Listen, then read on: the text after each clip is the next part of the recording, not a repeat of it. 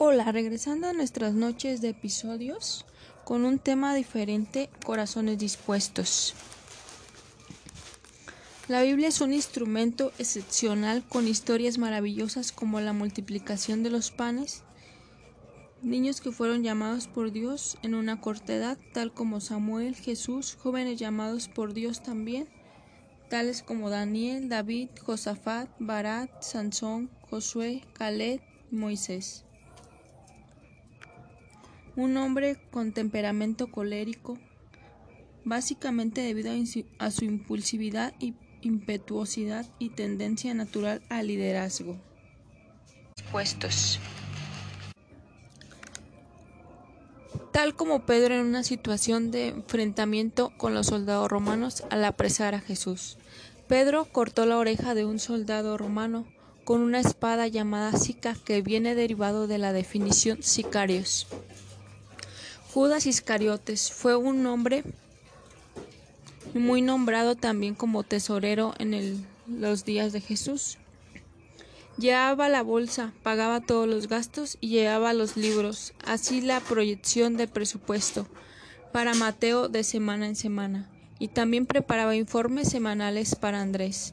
Judas hacía pagos contra los fondos con las autorizaciones de Andrés, un hombre lleno de amor por unas monedas entregó a Jesús. Tomás, un hombre que no creía, sino que veía lo que en realidad era. Como Nemías en medio de la cautividad había un dolor en su corazón por el pueblo. David, un hombre conforme el corazón de Dios, que en su juventud peleó con un león por las ovejas que pastoreaba. Un hombre con imperfecciones que se convirtió en rey. Jonás, un hombre que, que se comió una una ballena lo comió, por no obedecer en predicar la palabra en la región de Nínive. Recuerdo esta historia cuando era pequeña y escuchaba esa historia de Jonás, un hombre con debilidades, pero el final fue y llevó la palabra de Dios. Un pueblo que vio el mar abierto. Un pueblo que tomó agua de la peña de Ored. Un pueblo que caminó por cuarenta años por su duro corazón y su dura necedad, en el cual no entendían ni comprendían su presente y olvidaban su pasado en Egipto. Un pueblo que recibió los diez mandamientos en rocas y con su impaciencia y desesperación hicieron un becerro de oro y adoraron al becerro. Un pueblo que duró, de dura cerviz, necios, un pueblo que usó las mismas sandalias por cuarenta años. El pueblo que recibió maná del cielo y no comprendían que Dios era el único que los sacó de la cautividad de Egipto. Un pueblo que derribó los muros de Jericó con el poder de sus gritos y con la fuerza que Dios les dio. Encontramos unas líneas donde menciona la profecía mesiática en la venida de Jesús en el libro de Isaías. También en la Biblia encontramos todas estas palabras. Mujeres con temperamentos diferentes. Débora, una mujer guerrera en su tiempo con la autoridad y el poder de Dios que ella creía. Ana, una mujer estéril con el deseo de tener un hijo, llorando amargamente hasta su, esposo creyó que estaba orando borracha. Jocabet, una madre que entregó a su hijo al río Nilo, en el cual lo encontraron los egipcios y fue como un hijo de los de los mismos egipcios con un plan excepcional. Noemí, con un corazón lleno de amargura por la muerte de sus hijos y su esposo. Dios cambió su circunstancia en una diferencia de bendición y restauración su situación emocional. María, una joven que se sujetó a la voluntad de Dios al llamado de tener a Jesús en sus brazos y llevarlo por el camino que Dios le tenía trazado a Jesús, en medio de tener la promesa de casarse con José. Esther como tal se conocía como Adasa, una mujer que dejó sus raíces en el olvido para convertirse en reina, pero más adelante dio a conocer de dónde provenía y así para ese tiempo había llegado, para interceder por su pueblo en Dios, con Dios, y dar a conocer su origen al rey Asuero.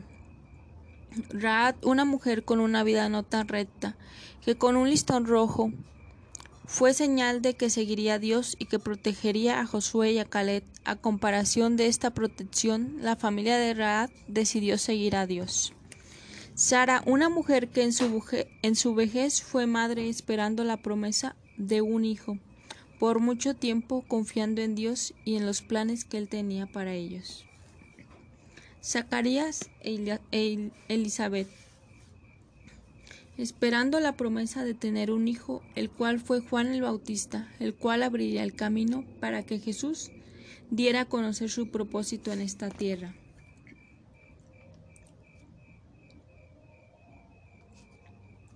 Juan el Bautista tenía el espíritu de Elías, que volvería el espíritu de los padres a los hijos.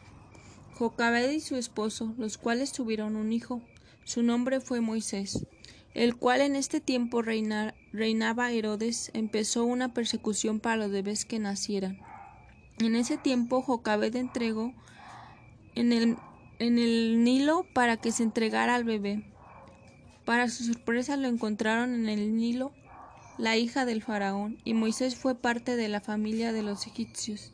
Tiempo después Moisés sería un instrumento que haría la libertad en el pueblo de Israel con la ayuda de Dios y sacarlos de la cautividad que vivían en ese tiempo. Abraham y Sara esperando la promesa que empezaría por Isaac, una promesa que Dios le había dado a Abraham, que su descendencia serían como las estrellas del cielo. Le dio la promesa en ese tiempo de la espera. Jacob y Raquel, los cuales tuvieron un hijo, su nombre fue José, el soñador, el cual fue gobernador de la región donde fue llevado, llevado cautivo Tiempo después perdonó a sus hermanos de la traición.